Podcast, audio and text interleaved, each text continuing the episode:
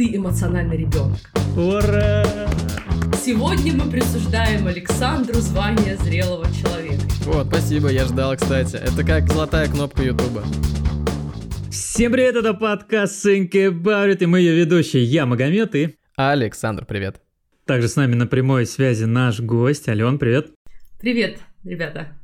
Алена – сертифицированный лайф-коуч и автор подкаста «Не учи меня жить». Спасибо тебе, что согласилась рассказать нам о зрелости. Тема весьма интересная. Мы сегодня говорим в выпуске про зрелость, э, и логично спросить у нас самих, а вы сами себя ощущаете такими, повзрослевшими и зрелыми?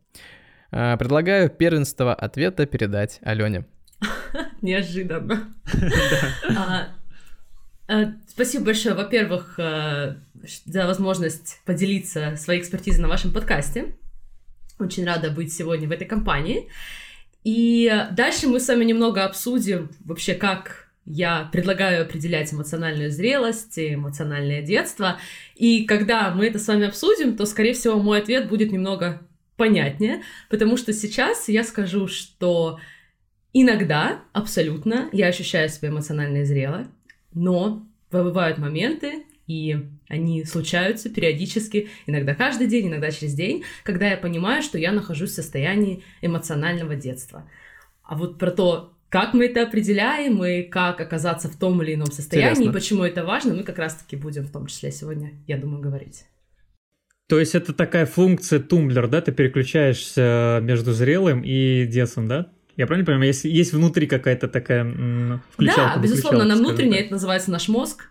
Да, когда мы замечаем, а, что вот я передаю... Ну, я просто, вы понимаете, я не, не знаю таких слов. Да, поэтому да, абсолютно это тот выключатель, который, хорошая новость, находится под нашим контролем, и, угу. как мне кажется, очень важно учиться, продолжать учиться его максимально полезно использовать для себя.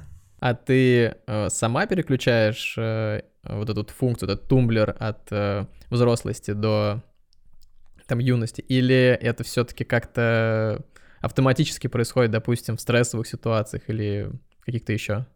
Ты знаешь, а, на самом деле есть различные мыслительные практики, которые мы используем, в том числе это занятие позиции наблюдателя.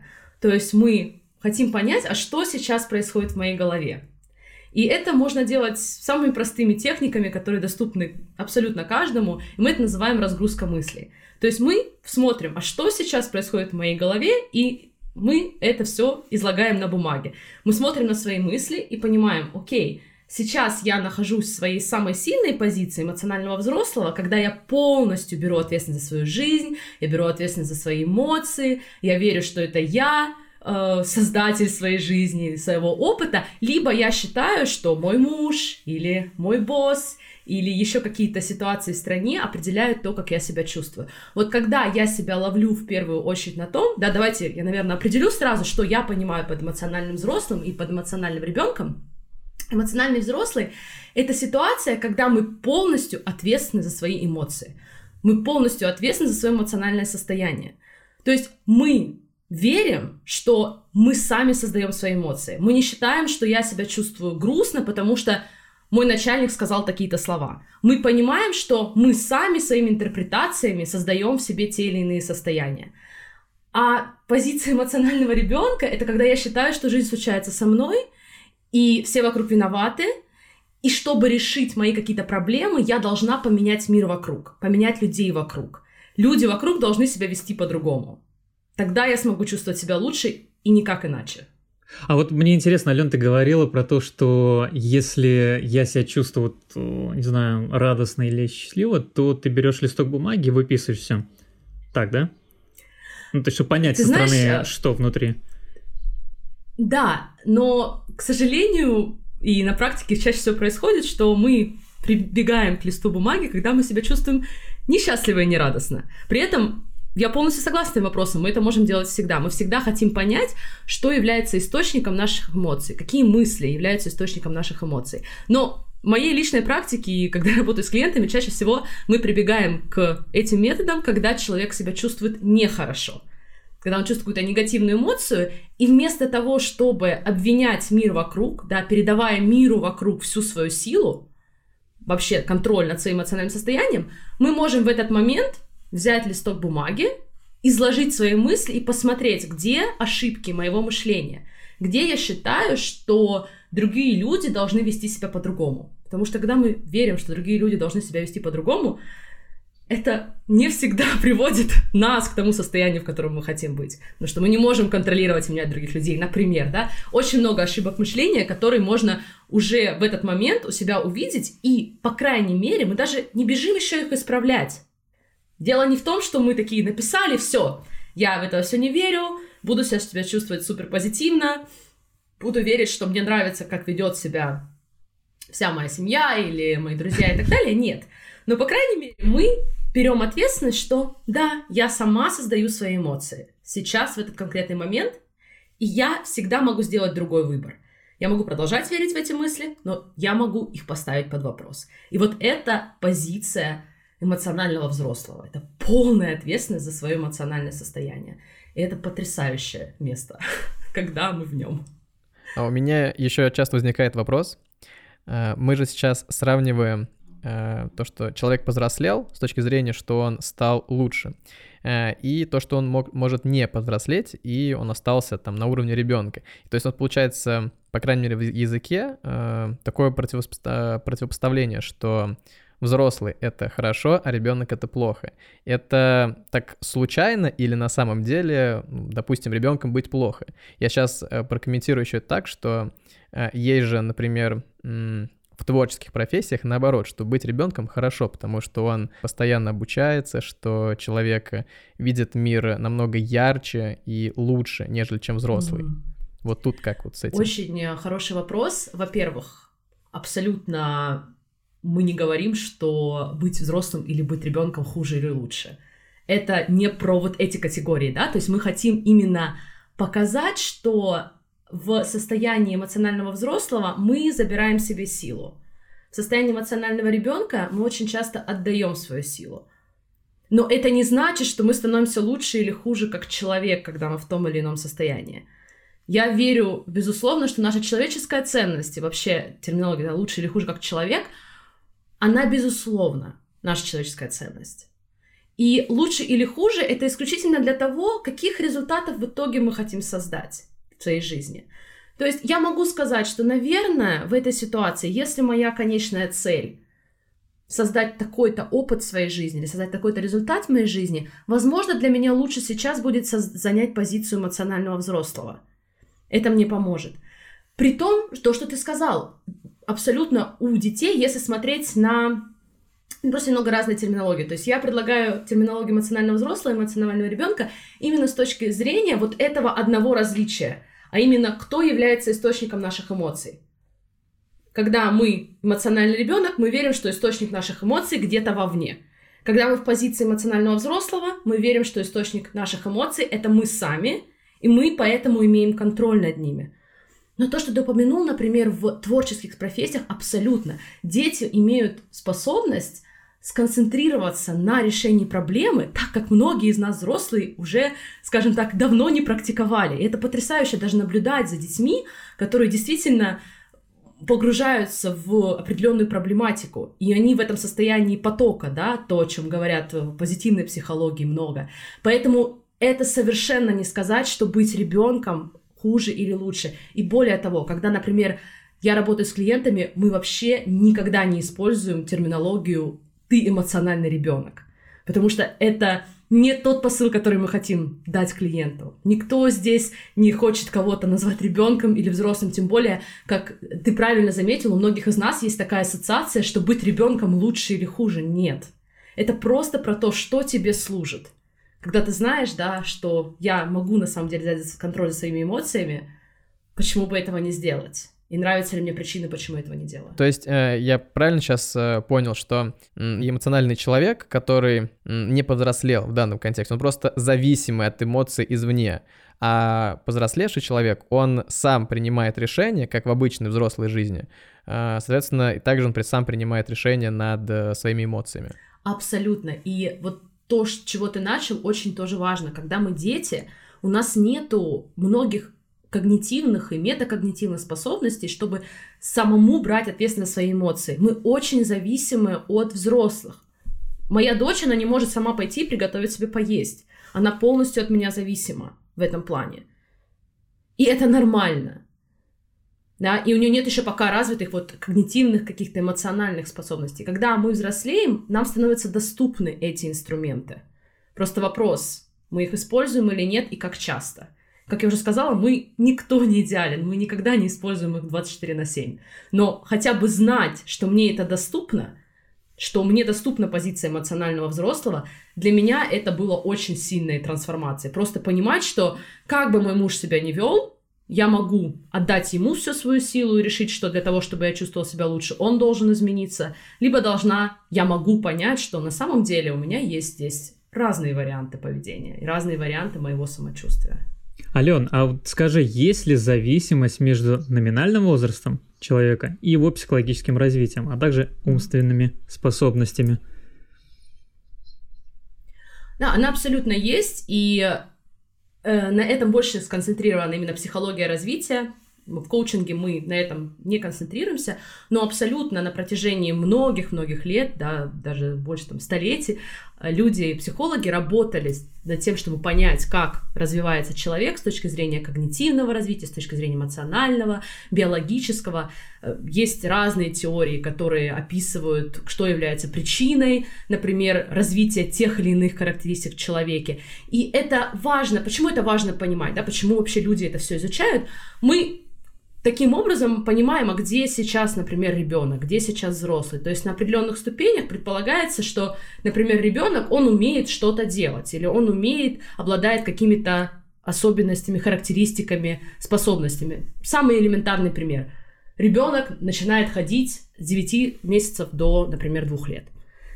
И мы смотрим, я не могу сейчас ошибаться конкретно в месяцах, но эта информация, она известна, да, и уже, например, когда мы приходим с ребенком в поликлинику, врач может оценить, где сейчас ребенок. То есть, да, действительно, есть определенные какие-то способности, которые развиваются на протяжении взросления человека. Можно нашу всю жизнь разделить на несколько этапов, и каждый этап, он чем-то характеризуется, какими-то когнитивными особенностями, какими-то обуч... какими особенностями обучения, развития нашей личности, физиологическими какими-то способностями. То есть это все абсолютно является в том числе частью нашего развития как человека, частью нашей жизни, вот этого life cycle, да, круга нашей жизни. А через какие этапы проходит человек при взрослении? То есть вот как он развивается?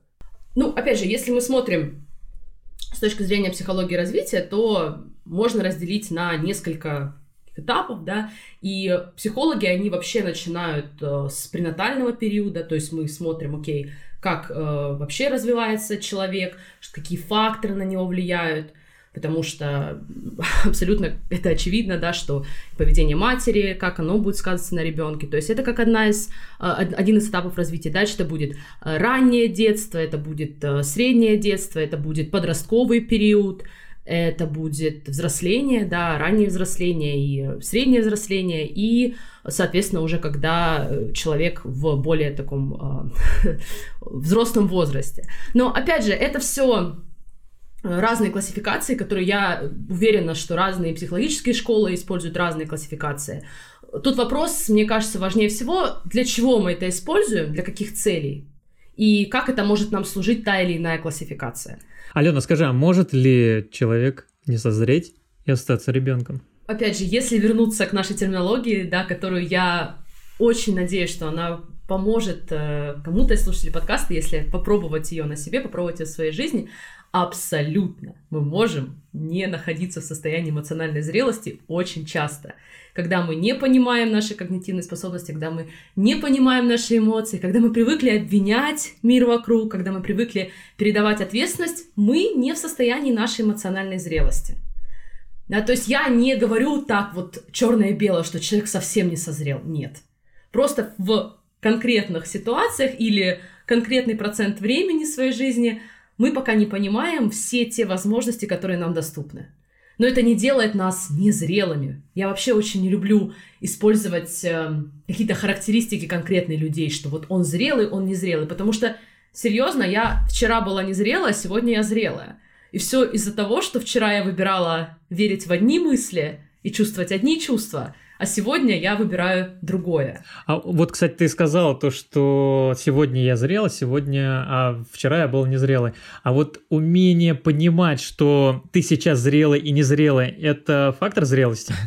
Почему бы и нет?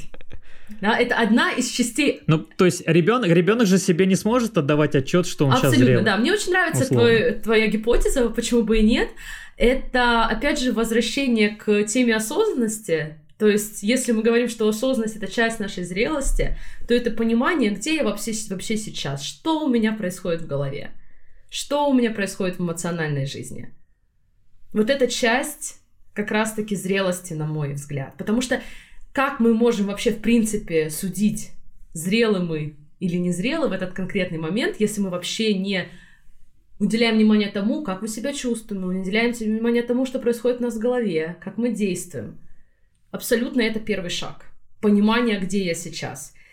И не обязательно, что если мы поймем, что сейчас эмоциональный ребенок, это что-то плохое. Просто это осознание, у нас есть информация, дальше мы решаем, что я с ней хочу делать. Хочу ли я продолжать без состояния эмоционального ребенка, или я готова, готов из этого состояния выйти. Есть над чем задуматься, потому что я вот сейчас сижу, подбираю вопрос, вот, э, к примеру, а где граница между личностными качествами человека и его этапом взросления?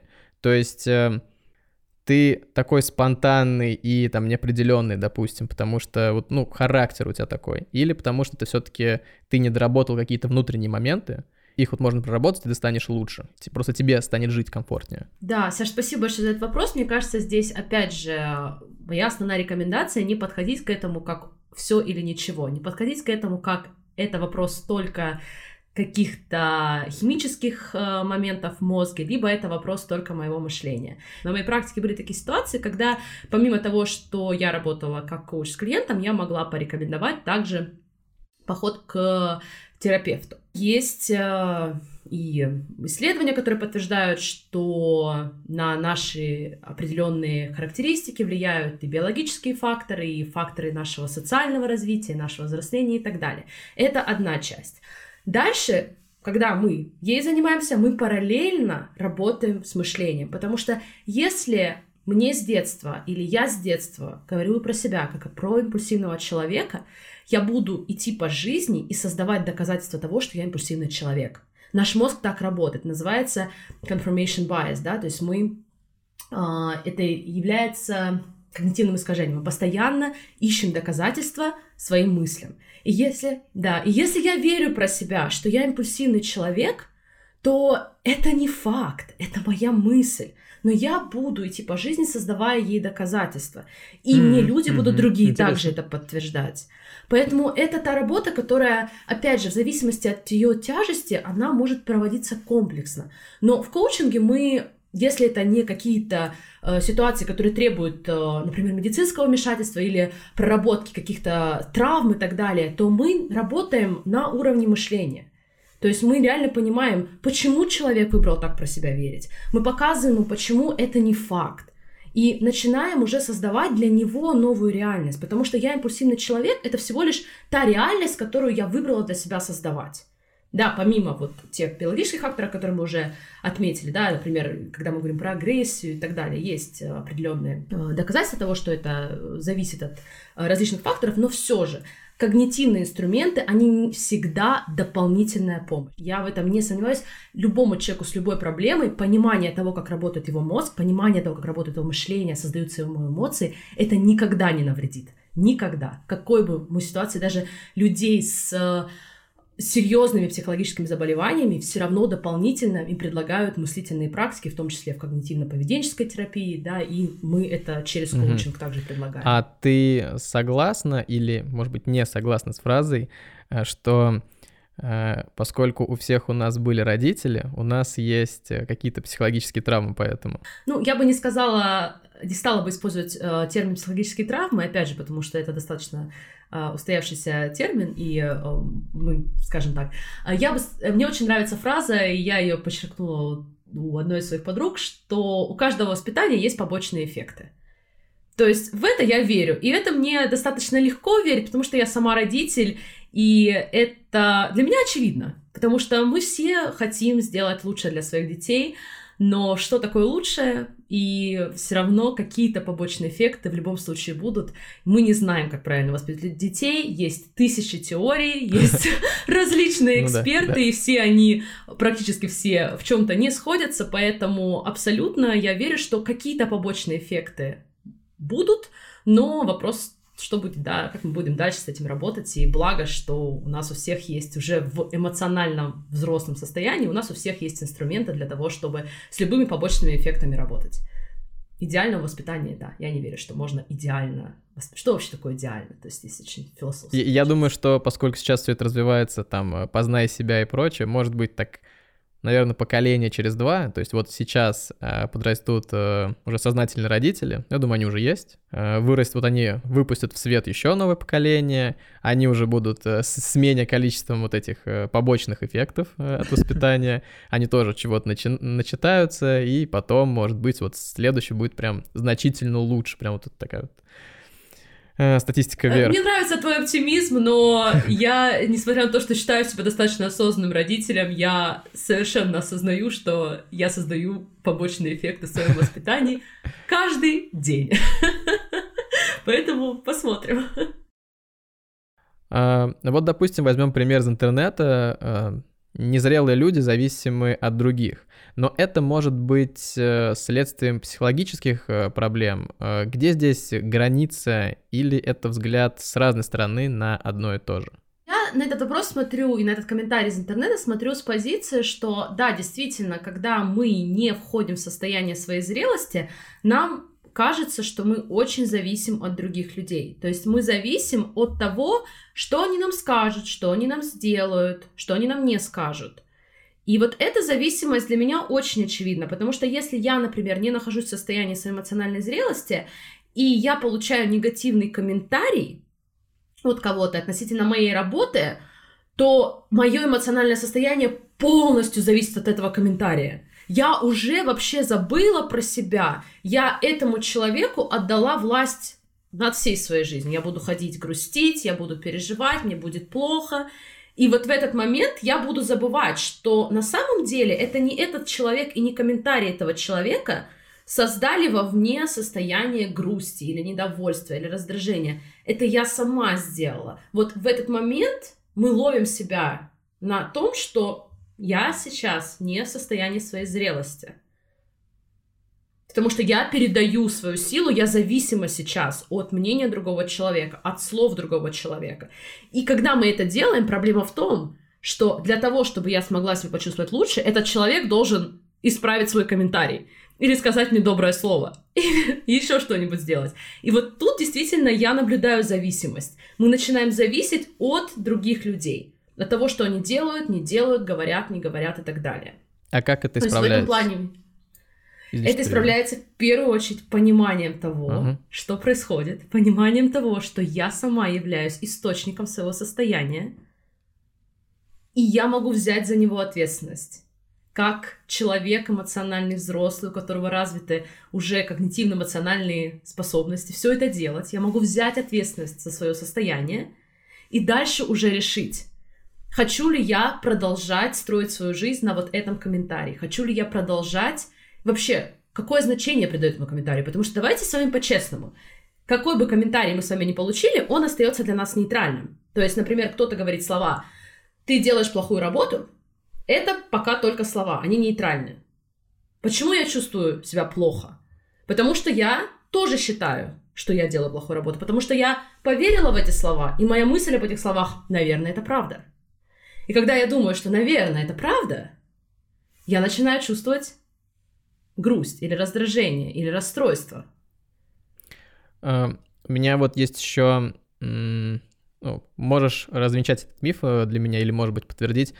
Uh, есть книга, на русском она называется «Как общаться с мудаками», но это немного некорректный перевод, скорее всего, ты знаешь ее, там, «Как общаться с домашними психами». То есть uh, имеется в виду, что все мы можем впасть в какую-то какой-то эмоциональный всплеск, когда мы будем себя не контролировать. И это зависит от того, там, какие этапы у нас в жизни были до этого. А, ну и самый банальный пример, что когда, допустим, родители ребенка не слушали, там, давай прям по классике, там есть какой-то отец, есть там девушка или парень, который, э, которым э, отец говорил, у тебя ничего не получится, я тебя не буду слушать, вот делай по-моему. И уже взрослым возрасте человек, э, допустим, согласовывает какую-то работу, и он является, допустим, принимающей стороной, и вот ему подрядчик говорит, нет, давай вот мы сделаем так, то есть я как бы, ну, я, я тебя услышал, но лучше так. И тут включается не логичное э, какое-то понимание ситуации, а именно вот то, что было. То есть вот уже этот подрядчик — это отец из прошлого, и вот начинается этот выплеск эмоций. Вот и, и может быть то же самое, зависимость. Ну, да, были какие-то сильные родители, которые постоянно говорили так, что делать, и человек вот привык к этому. А, вот, э, вот это, вот допустим, если такая ситуация, то сначала это прорабатывается с психологом, или сразу и коуч может да. в этом помочь? Да, я считаю, что абсолютно можно. Это вопрос, который абсолютно может э, адресовать психолог, э, прошу прощения, коуч, и психолог тоже. И здесь интересно, как это может объяснить в том числе и коучинг, то, что ты сказал, да, это такая установившаяся паттерна. То есть человек так часто думал эту мысль о том, что я здесь ничего не решаю, да, или что мое мнение не имеет значения, он эту мысль так часто думал, что она стала для него практически автоматизированной. И паттерны очень устоявшиеся. И как раз-таки задача коуча показать, да, окей, мы с тобой понимаем, что твой родитель, допустим, тебе это говорил, это хорошо, Первый шаг мы поняли, прекрасно. Вопрос, что мы делаем дальше. И уже наша работа будет понять, почему человек сегодня продолжает выбирать думать эту мысль. Потому что то, что ему говорил родитель, не обязывает его сегодня продолжать в эту мысль верить. И задача коуча ставить эту мысль под вопрос, показывать ее альтернативность, то, что она не является фактом для человека, и дальше уже прорабатывать возможные варианты выхода из этого состояния, возможные варианты других мыслей, в которые человек готов верить уже сегодня, и уже из этих новых мыслей создавать для себя новый опыт. То есть он не обязательно должен верить, что я могу все, я знаю все, и все должны слушать только меня. Нет. Мы делаем такие маленькие шажки в сторону мысли, в которые человек уже сейчас готов верить. И это, безусловно, та работа, которая в коучинге очень, на мой взгляд, эффективна. А по поводу, вот если вернемся уже к возрасту, да, к отцам, которые, ну, скажем так, деформируют э, жизни э, своих детей. Я сразу скажу, что у нас нет проблем с отцами, э, да. просто... Это, это ну, я, нет, я возвращаюсь к примеру. Да, это я возвращаюсь, банальный пример. Я возвращаюсь да. к примеру Александра. И у меня вот вопрос возник. Незрелый человек в 30 – это проблема? Диагноз? А норма или просто личностные качества человека? Опять же, с точки зрения того, как мы с вами будем определять зрелость и незрелость. Да, то есть мы с вами возвращаемся к вопросу определения. Если мы с вами говорим... Ну, человек не умеет контролировать свои эмоции в 30 лет. А, посмотрите вокруг, совершенно нормально. Я знаю исключительно mm-hmm. небольшое количество людей, которые контролируют свои эмоции 24 на 7. Да, то есть это тот процесс длиной в жизнь, и действительно это то, что мы можем продолжать себе развивать. Поэтому неумение контролировать свои эмоции — это то, с чем мы работаем. это нормально, даже в 30 лет. Иногда... На протяжении всей жизни над, над этим работает человек. Ну, если говорить в рамках эмоций, да? То есть, а если человек, скажем так, э, при первой же проблеме набрасывается на другого своего собеседника, то есть не может себя контролировать, то это вопрос не зрелый и ребенок, а это вопрос того, что он, ну, либо отсутствие опыта, либо отсутствие рефлексии, работы над собой, да? Да, возможно, где-то это будет отсутствие знаний, отсутствие практики. Действительно, мы можем его в тех категориях, о которых я говорила, поместить в состояние эмоционального ребенка и сказать, опять же, не используя этот термин, потому что человек может пока еще быть к нему не готов, просто ему показать, что здесь, когда ты так действуешь, ты отдаешь свою, свою силу своему собеседнику. То есть ты теряешь самого себя, и передаешь ему всю свою силу. Хочешь ли ты это продолжать делать? Если нет, то у меня есть для тебя инструменты. Я могу тебя научить прорабатывать эмоции, я могу научить тебя их чувствовать, то, что мы называем process the feelings, то есть прорабатывать их через себя. Да, мы можем понять источник твоих эмоций, и уже дальше ты будешь решать, хочешь ли ты продолжать эти эмоции чувствовать и, соответственно, набрасываться на людей, либо ты хочешь жить по-другому. Ален, скажи, а как определить свой уровень зрелости? Можешь ли ты в, в процессе э, нашей беседы сказать, что мы ребята зрелые? А... Нет, нет. Алена я абсолютно кивает. не могу Нет. это сказать, да, то есть э, я считаю, что каждый из нас может себя характеризовать так, как мы хотим. И в зависимости от того, какую эмоцию у вас вызывает фраза «я зрелый», я вам рекомендую ее либо выбирать, либо не выбирать. Здесь нет правильного ответа. Нет такого сертификата вселенной, который спустится, в котором будет написано «Сегодня мы присуждаем Александру звание зрелого человека». Нет. Ура! Вот, спасибо, я ждал, кстати. Это как золотая кнопка Ютуба.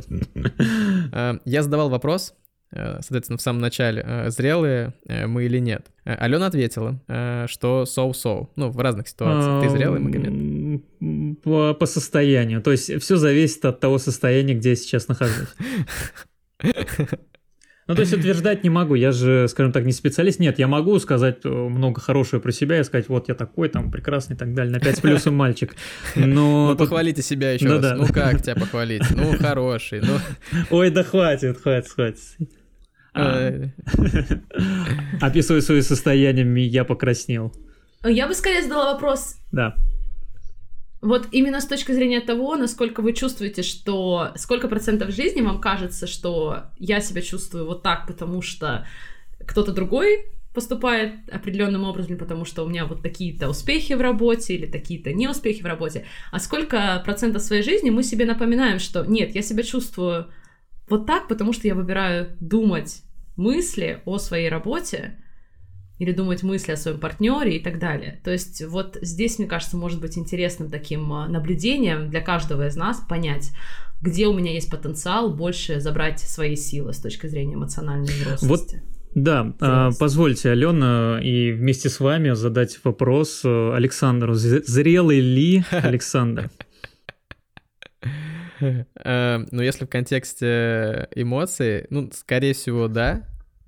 А, Ну, опять же, so-so, да. Ну, я на самом деле представляю эту ситуацию с, э, ну, если вот э, с определением, что зрелый человек — это когда он полностью берет э, контроль над эмоцией. э, б- Просто бывают такие случаи. Почему я не могу сказать, что да, сто процентов? Ну, соответственно, я думаю, как ты и ты, как и как Алена, что э, бывают спонтанные ситуации, когда, например, ты не знаешь, что делать, и такой, ну, вот, и, и какое-нибудь Ну и слово пошло, такое вылетает, поехало, такой, что да. делать?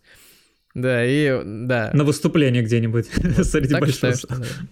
Жизнь случается Да, со мной. Да, было у меня одно такое выступление. Да. Так, ну смотрите, какой Александр Аспид такой ушлый. Раз так развернул ответ. Не сказал, что он на 100% зрелый, хотя я ожидал, хотя ожидал, что Саша скажет, да я зрелый. А не, ну нет, это, это было бы импульсивно. Это А, как, кстати. как, э, спросить человека, а ты умный или тупой? Я такой, ну, в каких-то вопросах знающий, в, какой, в каких-то менее знающий. Это вот ответ такой здравый. А когда если человек отвечает, ну, я гений, я говорю, это Мгм. странно. Ален, прокомментируйте как-то ответ ведущего подкаста. Мне очень было приятно слышать, что мне кажется, что вы в том числе и мою терминологию как-то применили в ответе. И вот эта история про то, что действительно это не все или ничего. Это не то, чтобы я зрелая всегда или всегда не зрелая. Когда мы помещаем себя в какие-то коробки, мы в этом плане себя ограничиваем. Когда мы понимаем, что у меня сегодня есть возможность быть зрелой, а есть возможность быть незрелой, есть возможность брать ответственность за свои эмоции и не брать, вопрос только моего выбора. И вот этот процент жизни, и на него можно смотреть, да, где у меня есть потенциал, например, быть э, более эмоционально зрелой, больше брать ответственность за свои эмоции и создавать именно те эмоции, которые я хочу культивировать в своей жизни, а не наоборот. А, Я тогда подвожу итоги. Александр, вам есть что сказать?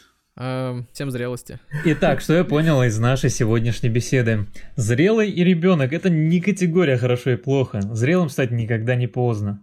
А если вы эмоционально зависимы, то всегда можете это исправить, все в наших силах. Это больше про умение переключаться в разных случаях нашей жизни. Ален, есть что еще добавить? А, опять же, здесь, э, ну, очень верно вы заметили, что нету лучше или хуже. Об этом важно помнить, потому что если мы будем считать, что что-то лучше, что-то хуже, то когда мы будем находить себя в состоянии эмоционального детства, то мы будем себя осуждать и обвинять, а это всегда закрывает нас от э, возможности исследовать себя, понять, почему в этой ситуации я так себя чувствую, почему я придаю такое большое значение комментарию кого-то или действиям кого-то и так далее.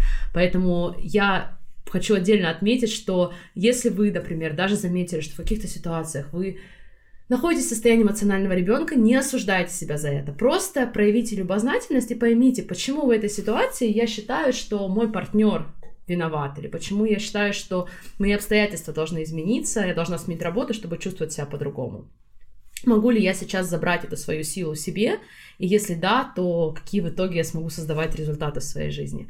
И побольше практиковать именно наблюдение за собой, то, что мы называем осознанностью, понимание своих эмоций, своих состояний. Это потрясающая работа, которая на самом деле дает намного больше бенефитов и с точки зрения профессионального развития, и с точки зрения семейной жизни и личностного роста, чем мы привыкли верить, потому что нас же этому в школе не учили, значит, это не так важно. Это на самом деле супер важно. Ален, спасибо, что пришла и рассказала нам о зрелости. Ну, какая-то как ясность появилась. Я надеюсь, слушатели, а, послушав этот подкаст, как-то по-другому взглянут на мир. Спасибо еще раз, что принял участие и рассказал нам о зрелости. Да, спасибо, спасибо. большое за интервью. На этом все. Всем пока. Всем пока. Всем пока.